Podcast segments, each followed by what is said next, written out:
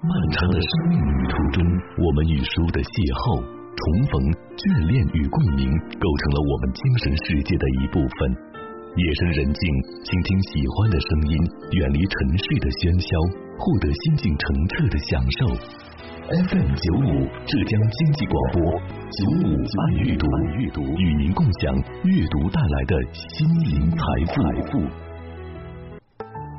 他们是有着多年丰富临床经验的医生，他们是更多思考生命价值的人。与他们对话，一起了解关于疾病与生命的真相。欢迎收听九五爱阅读特别策划《打开健康》这本书。晚上好，收音机旁的各位听友。欢迎在晚间的这个时段，通过 FM 九五收听由舒心带给您的九五爱阅读，也欢迎呢继续来关注我们的特别策划《打开健康》这本书。我们邀请了来自浙江省妇幼和生殖保健中心的王飞雪医师，和我们来聊一聊他在医疗过程当中对于生命的一些感受。飞雪老师啊，对很多进入到更年期的女性来讲，您觉得她们应该持有一种什么样的心态才是比较好的呢？其实女人在每一个阶段她有不同的美嘛，对吧？但是这个阶段的美也是有的，只是就是说，呃，很多人就会慌，就觉得我我觉得我还很年轻，为什么我就已经已经是出现了这些问题了，对吧？那我觉得你一个认知很重要，就是嗯，我们更年期其实是非对于每一个女性。只要你活得足够长，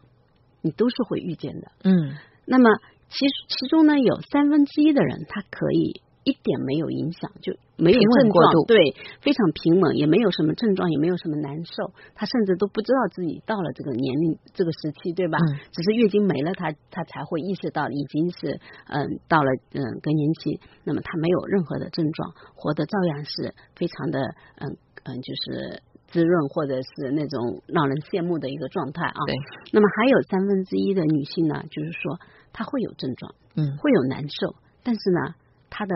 边上的人太多，就是别人说，对吧？我们经常就是病人来，就是医生，别人说这样这样这样不好，别人说那样那样那样不好。那么太多的别人说了之后，他就对我们这个。非常的不信任，嗯，对你药充满怀疑，对你这个医生的这些嗯跟我讲的这些东西充满了不信任，嗯，所以他也是嗯在他自己用药用了以后，哎好好了一点，他就觉得哦那我就不用了，对，或者在用的过程中就始终在担心、在怀疑、在在在焦虑的状态，所以这也是我们非常不希望的。那么还有三分之一的病人呢，他是症状非常严重，嗯，严重到就是有有有病人经常说的一句话，就生不如死，嗯，你看晚上失眠，整夜的不会睡，对吧？对，他的那种。那种肢体就是那种感觉异常起来的那种疼痛啊、难受啊，就是是会非常折磨人的，对吧？有些人就觉得他是精神病，是啊，真的会这样子想的。那这三分之一的人，他是一定要用药，嗯，那么那用药用了以后，他确实是会感受非常好。那这部分人他是会非常感谢你的，对，因为你是把他从一个非常痛苦的地方拯救出来，对吧？更年期的关注点。除了让你年就是保持一个非常年轻健康的一个状态，还有很多就是能够减少你的老年性的一些疾病的发生，比如骨质的疏松，嗯，比如心血管问题的一些就是出现，对吧？嗯嗯，我们用药的目的是为了减少这些问题的出现，但是呢，因为很多人的认知里面就觉得你用了只是为了让我来月经，或者为了很多人为了年轻漂亮才来用药，其实这是个误区。啊，那么如果就是但凡就是说关注自己就生生活品质或者以后老年生活质量的，我觉得大家都需要来关注这一块。就是你到了这个年龄段，你如果相信的话，就你认可，那一定要自己自己首先要要认可，你认可这个用药，你认就是认知了，就是知道了这个嗯，就是用药的好处和就是存在的非常罕见的这些风险之后。因为所有的事情都是相，就是都有两面的对。东西存在嘛，所以你认知到这些好和坏的，嗯，那么作为作为药对你来说，如果是利大于弊的，对吧？那我就觉得我还是非常鼓励，就是我们到了这个阶段的女性，就要关关爱自己，就就该用药的时候就用用就应该用上，对吧？除了能够让你在这个状态你能够生活的更好一点的话，那对你老年的生活品质也是一个非常大的提高和保障。所以我就觉得这个是非常重要的一点，也是我们这么多年在周建红主任带领下不停的做公益的一个公益讲座的一个非常重要的原因。因为有些时候我们在门诊看病看的越多，越觉得我们要去做公益、做科普，因为真的是很少很多病人都是因为缺少这方面的知识。他不知道自己来关关心自己，嗯，甚至就是到了非常严重的状态，就是讲我们用通俗一点，就是已经老透了，他再来找我们啊。那其实那时候用药可能效果就没有刚刚开始那么效果好了，嗯。所以有些时候我就觉得我们的非常科学的这种宣教要非常重要，面对，就要让大家在没有碰到这个问题的时候，他就有这个知识的储备在这里。对，一旦自己碰到了这些问题，他就会想到哦，我可以去找谁，我可以到哪里去。得到帮助解决，哎，这个是非常重要的。我觉得，这个有一位法国的叫做莱利彻的这个医生呢，说过这样的一句话，他说：“每一个医生的心中啊，都有一块墓地。”哈，哎，这个听上去好像让我们觉得有点匪夷所思哈。他其实是在讲，因为他自己是一个外科这个神经外科的医生啊，很难免会在做手术的过程当中，因为经验不足啊，手术的失误啊，可能导致一个悲剧。那当然我知道。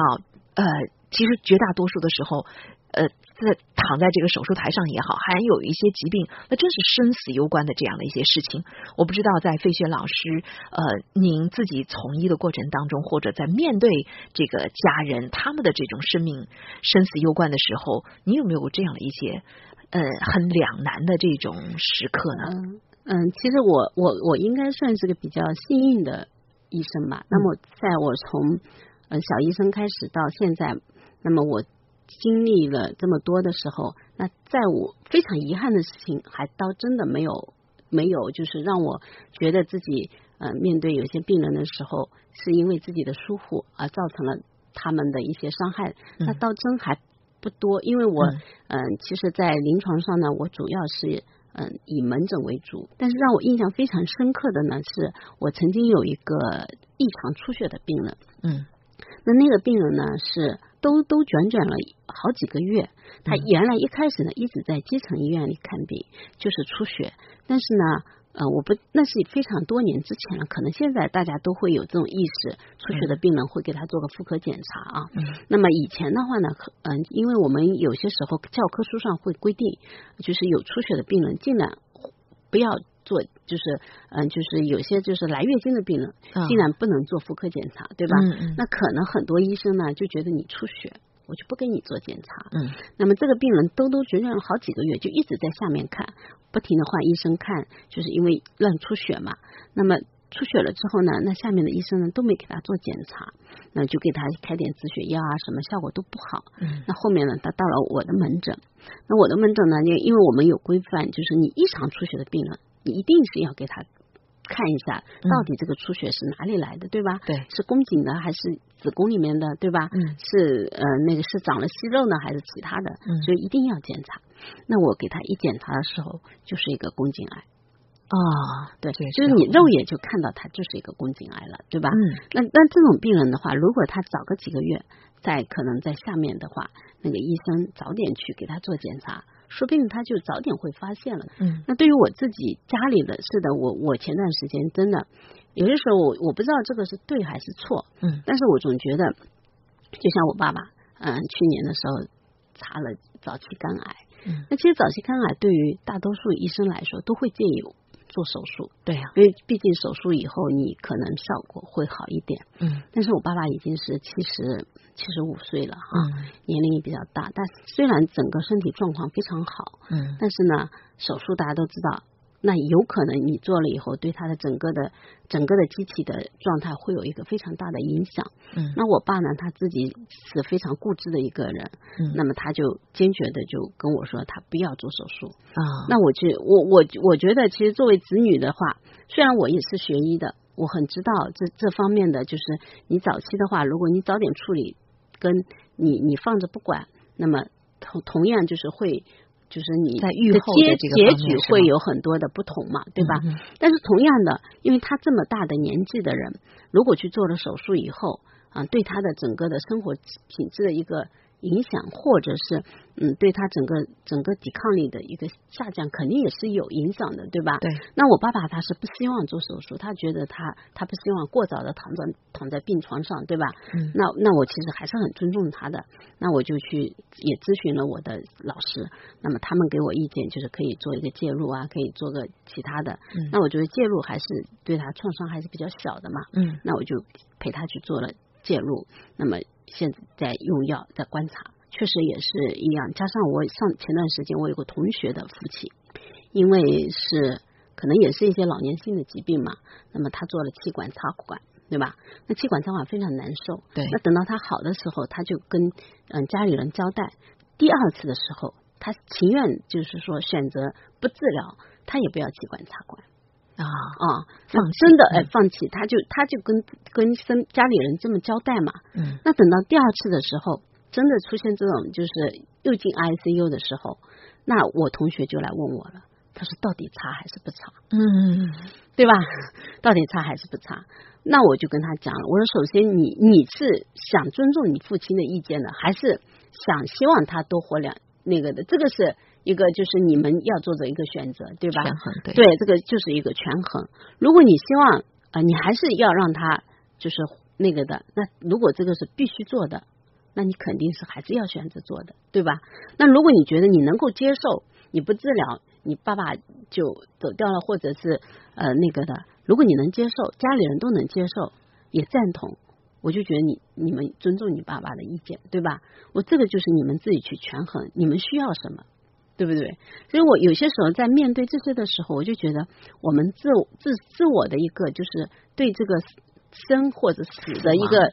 认认知哈，对还有就是你面对这些东西的一个抉抉择，嗯我觉得这个就是非常考验我们大家的一个，就是你到底是希望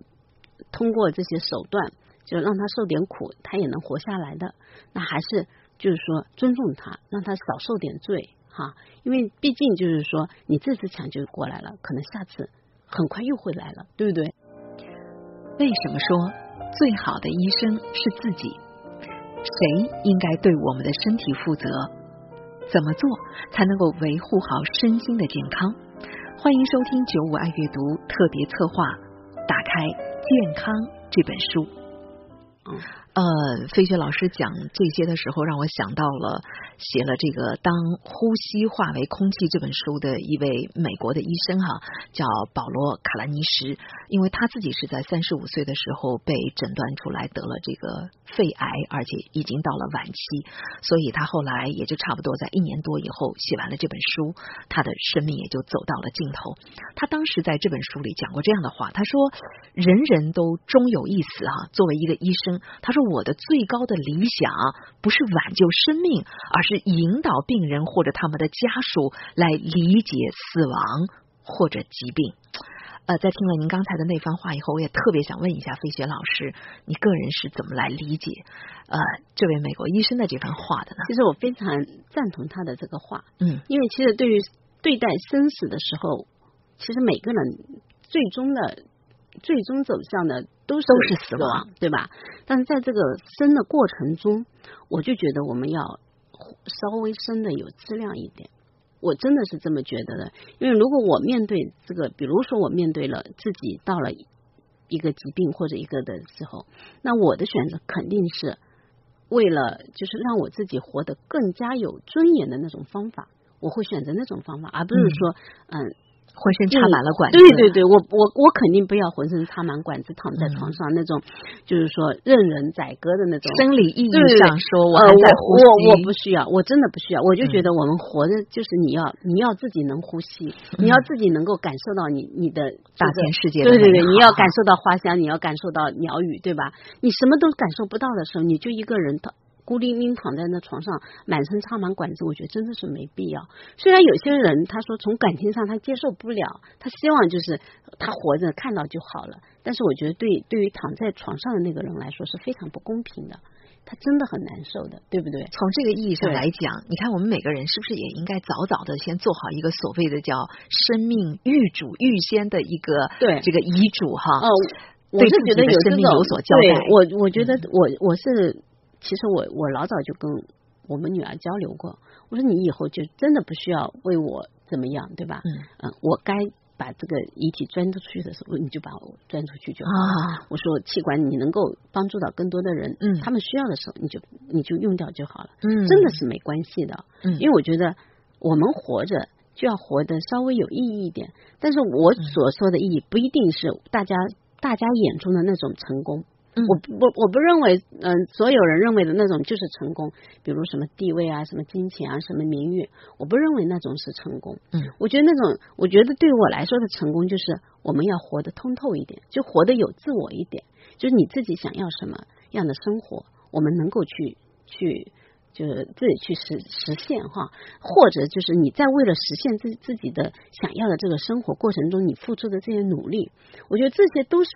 非常值得我们去去做的一些事情，而不是说大家所谓的哎呀，你一定要嗯多少年你要你要成为什么领导，或者你要成为什么大专家，或者你要成为嗯这种这种来证明你的成功，我觉得这个都都不是我想要证明的成功。我觉得我我我想要证明的这种成功，就是说我活得非常，就是都按照我自己的心愿去，就是哎，比如我想去做公益，我就去做了，对吧？我想去帮助这个人，我能够有能力去帮助了。可能这个也仅仅是我自己的一些观点，不代表就是说大家的那个。那我还是很佩服那些就是成功者的，就是佩服他们，因为他们也付出很多的努力才得到那样的一些地位也好，金钱也好，对吧？啊，但是我就觉得我追求的可能就是自我的一些内心的一些满足，比如这做这做这件事情，我是快乐的，嗯，我觉得这个是对我来说是最大的一个，就是一个比较好的，因为能够像我，就是你像这样的要求，你势必也要放弃很多东西的。所以我觉得每个人就是要非常清醒的认识自己，这个才是最重要的。嗯，然后我这个时候一定要给飞雪老师点一个大大的 赞哈。然后呃，因为这么多年学习心理学，我自己就会特别的意识到，嗯这个所谓的做自己啊，嗯然后所谓的那个生命的意义啊，就一定不是别人给你定义的对那个世俗意义上的成功，对那个别人说的那个你怎么样做了？因为现在你看各种微信公众号、各种自媒体对，那种。标题党那么炫目的告诉你，三十岁以前如果还没有赚到多少，嗯你就失败了。然后四十岁的时候，如果你没有什么，你就完蛋对了。好了，嗯。你看这个时候内心的那些焦虑哈，嗯。所以每个人怎么样找到自己生命让你感到舒适的那个节奏，内在的那个韵律，才是真正的做回了自己，是的是的。做让自己感觉到充实满足、快乐有意义的事情而这个有意义一定是由你自己来对。赋予和命名的。对对对，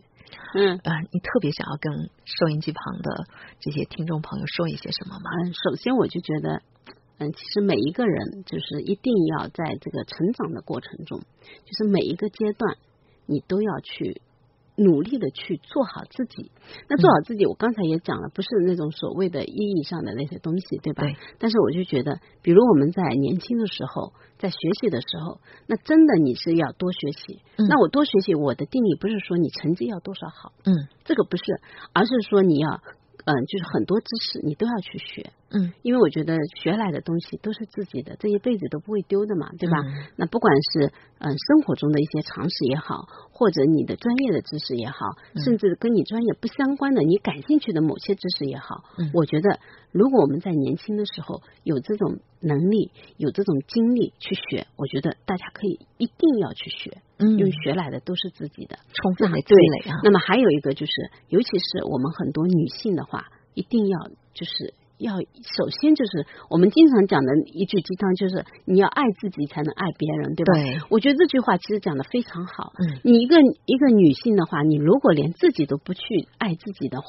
那你怎么去要求别人来爱你，对不对？嗯所以我们一定要。嗯，其实有些时候我们注重自己，就是嗯穿衣穿衣打扮也好，美美的也好，我觉得都给别人一种美的享受嘛，对吧？你给给别人了美的享受，那别人的也会给你一个对应的一个回馈，对吧？那我就觉得，呃，女性的这个一一一生当中，其实都是需要去学习和成长的，